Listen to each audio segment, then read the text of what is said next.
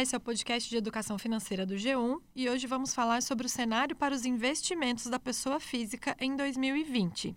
Eu sou Luísa Mello, repórter de economia, e quem está aqui comigo é o meu colega Luiz Guilherme Gerbelli. Oi, pessoal, Luísa. Na semana passada, a gente falou aqui no podcast sobre como os investimentos se comportaram em 2019. Agora, nesse episódio, vamos abordar qual será o quadro para 2020. Por enquanto, o panorama continua basicamente o mesmo, porque os juros devem continuar baixos em 2020. Como a gente comentou no episódio passado, o Comitê de Política Monetária, o Copom, que é o órgão do Banco Central que decide o rumo da taxa básica de juros, reduziu a Selic para 4,5% ao ano. E os analistas não descartam uma nova queda da Selic quando o Copom voltar a se reunir em fevereiro. E se o quadro é o mesmo, o comportamento do investidor não vai poder ser muito diferente, né? Quem quiser ter uma rentabilidade acima da inflação nos investimentos em 2020 vai ter de diversificar o portfólio. Nada de ficar esperando o dinheiro se multiplicar na poupança, porque não vai acontecer. Pois é, Luísa. E aí nós estamos falando de uma mudança de atitude do investidor de fazer uma composição diferente da carteira de investimento. Hoje, com esse quadro de juros baixo, a principal recomendação dos especialistas em finanças pessoais é mesclar renda fixa e renda variável. E isso significa aplicar em diferentes produtos, uns mais conservadores e outros mais arriscados. Vamos recapitular. Investimento em renda fixa são aqueles em que você tem um rendimento combinado, que é garantido ao fim da aplicação. Já os de renda variável são aqueles em que há possibilidade de ganhar ou perder dinheiro, dependendo de como o mercado se comporta.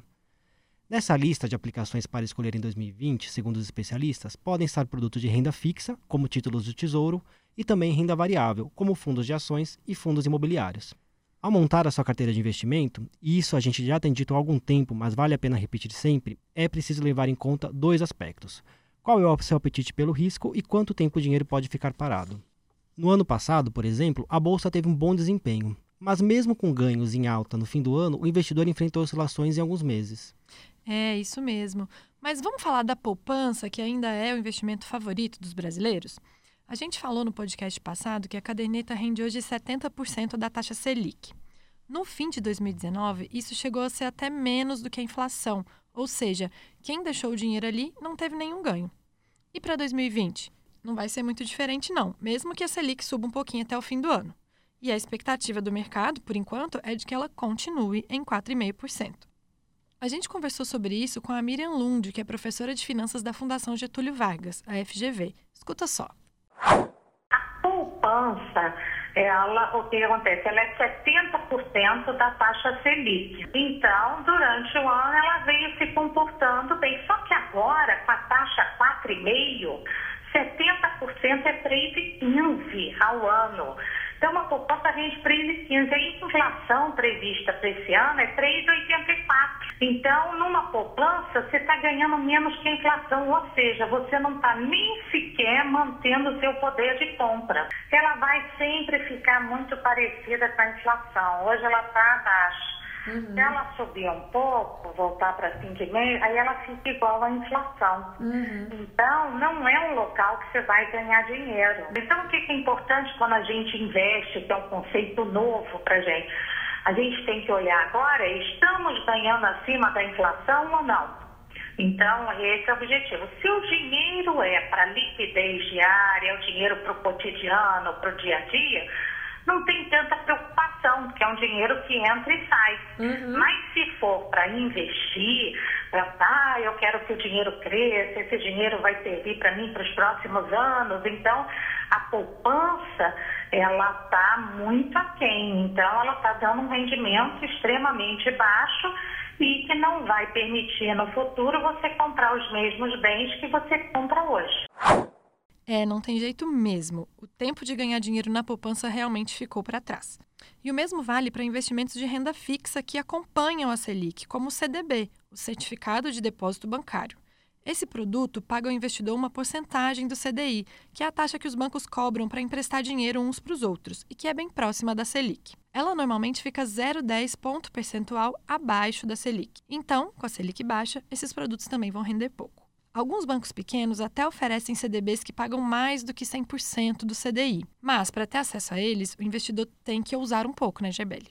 É verdade. O investidor não vai ter de pesquisar apenas sobre as modalidades de produtos. Ele vai ter de avaliar em qual instituição vai aplicar os seus recursos. Tradicionalmente, o investidor brasileiro se acostumou a investir em produtos oferecidos pelos chamados bancões, aqueles bancos mais famosos. E os bancões, para o pequeno investidor, geralmente só oferecem os investimentos mais tradicionais. Mas nos últimos anos essa realidade mudou com o surgimento das fintechs. O investidor tem mais opções e por isso tende a ficar atento para as boas oportunidades. Vamos ouvir o que a Miriam tem para falar sobre isso.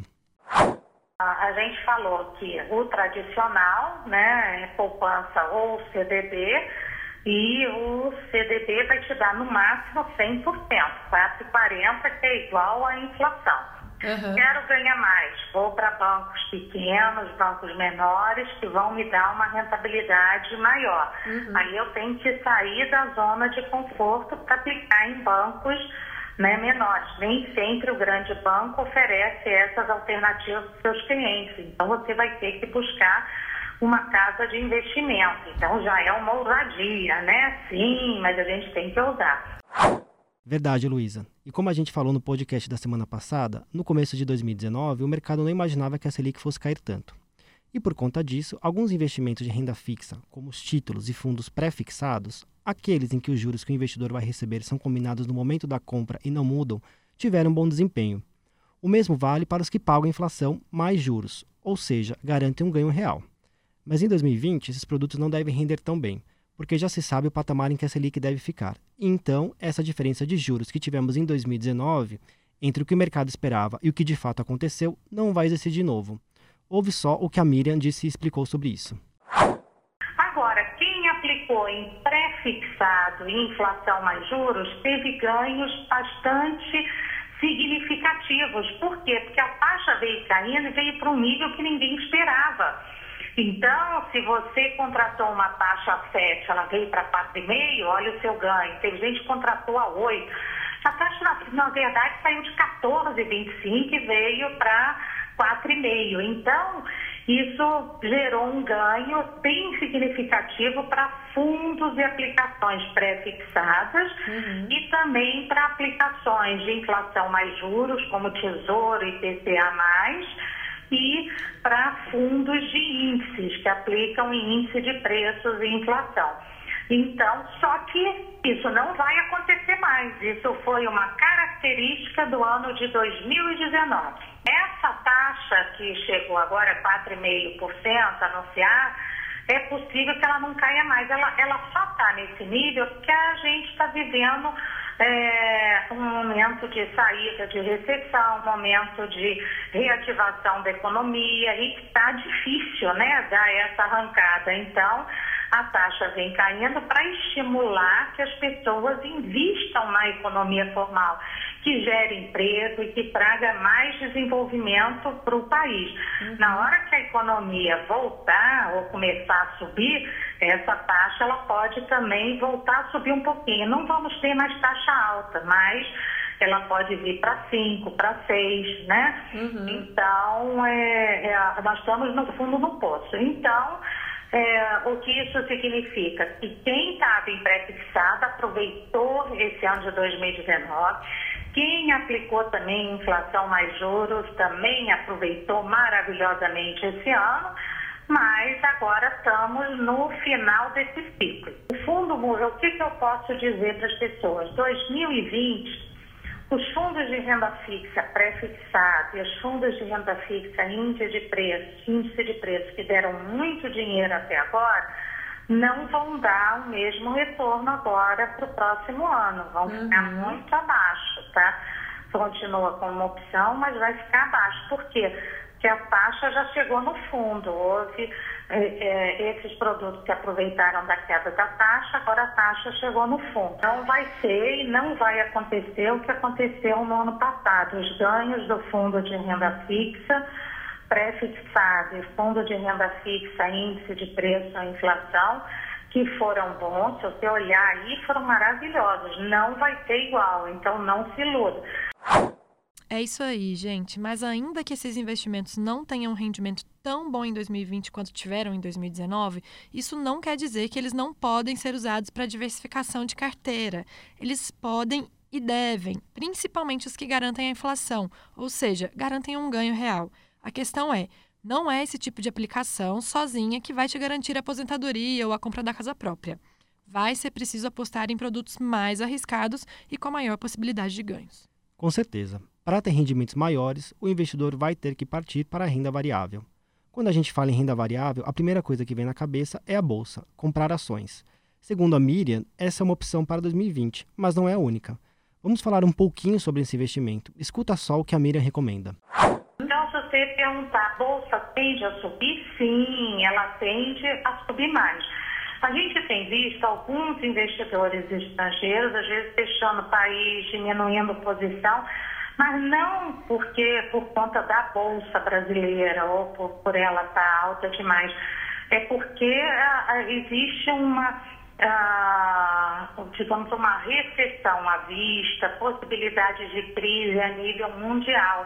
Então, os investidores acabam ficando mais conservadores e saindo de países emergentes como é, o Brasil. O Brasil ainda é um país que ainda tem um grau de risco especulativo. A gente ainda não está né? A gente caiu e não voltou ainda para um grau de investimento, isso vai demorar. Então, quando a gente está em grau de investimento, a gente vai ver muita gente trazendo dinheiro para o país, inclusive fundos de pensão lá de fora, fundos de aposentadoria, o que não ocorre hoje. Hoje a gente ainda está naquela de é, vamos aguardar. Né? Uhum. Mas a bolsa vai continuar a ser um bom investimento Óbvio que quando a gente fala bolsa, tem que saber escolher ações. Uhum. Então, você como investidor, você tem duas alternativas. Uma é comprar ações, escolher ações para comprar. E a outra alternativa é você entrar num fundo de ações. Uhum. Qual é a diferença? É que se você não acompanha, não sabe, o melhor é você procurar fundo de ações. Hoje os fundos de ações no Brasil estão tão bem administrados, gestores tão é, profissionais, né, iguais a gestores internacionais ou até melhores. Então, quando você coloca num fundo de ações, ele que vai escolher o que comprar, o que fazer. Então, se você pode investir por mais de cinco anos e não tem data para usar o dinheiro, vale a pena colocar um pouquinho num fundo de ações. Uhum. Tipo, se você é conservador, 5%, se você é moderado, coloca 10%. Ah, eu sou arrojado, 15%, eu sou agressivo, 20%, 30%. Ou seja, mas ter um pezinho ali na renda variável é bom. Pois é, mas a nossa especialista também faz um alerta. Se você decidir por comprar ações, não dá para ter aquela mentalidade de comprar ações para deixar de herança para o neto. Porque a economia hoje muda muito rápido. Quantas das maiores empresas do mundo simplesmente não existiam há alguns anos? Então não tem jeito. Quem comprar ações vai precisar acompanhar as empresas escolhidas de perto, ler os relatórios das corretoras sobre esses papéis para saber a hora de vender quando eles não tiverem um bom desempenho. Porque vamos lembrar, não é porque uma ação está caindo num dia que você vai ter que vender. O que é preciso olhar é a perspectiva de resultado da empresa, e para isso tem que acompanhar mesmo. Verdade, Rebele. Além das ações, a Miriam também diz que os fundos multimercado são boas apostas para 2020. Eles são uma opção que fica entre a renda fixa e a variável, porque podem aplicar em títulos e, ao mesmo tempo, em mercados futuros, de câmbio ou em ações, por exemplo. Esses fundos investem em empreendimentos imobiliários ou títulos de créditos ligados a esse setor. E a vantagem, segundo a Miriam, é que eles pagam rendimentos mensais e esses rendimentos são isentos do imposto de renda. Então, é um investimento que serve para o longo prazo. Agora, se o investidor vender a cota nesse fundo, aí sim vai ter que pagar IR. E não custa lembrar: fundo imobiliário é renda variável, não tem garantia de ganhos. É isso aí. E mais uma vez, a palavra-chave para investir em 2020 é diversificação. Não é inteligente o investidor apostar apenas num produto. Diversificar é importante porque se algum investimento não tiver um bom desempenho, principalmente os de risco maior, outro pode compensar essas eventuais perdas. Isso é importante, sobretudo em 2020, porque há alguns riscos que podem vir por aí. Do lado externo, por exemplo, há uma incerteza com o desempenho da economia mundial, se ela vai desacelerar ou não. Nos Estados Unidos, o presidente Donald Trump vai tentar a reeleição. E localmente, embora as, as, e localmente, embora as perspectivas para a economia brasileira sejam melhores, há sempre a dúvida se o governo vai conseguir avançar na agenda de reformas. Depois de aprovada a reforma da Previdência em 2019, os investidores esperam que o governo siga com a agenda de reformas para consolidar o ajuste fiscal e melhorar o ambiente de negócios do país. Todos esses pontos mexem com o humor dos investidores e, consequentemente, com o desempenho das aplicações. Vamos ouvir o que a Miriam tem a dizer sobre isso.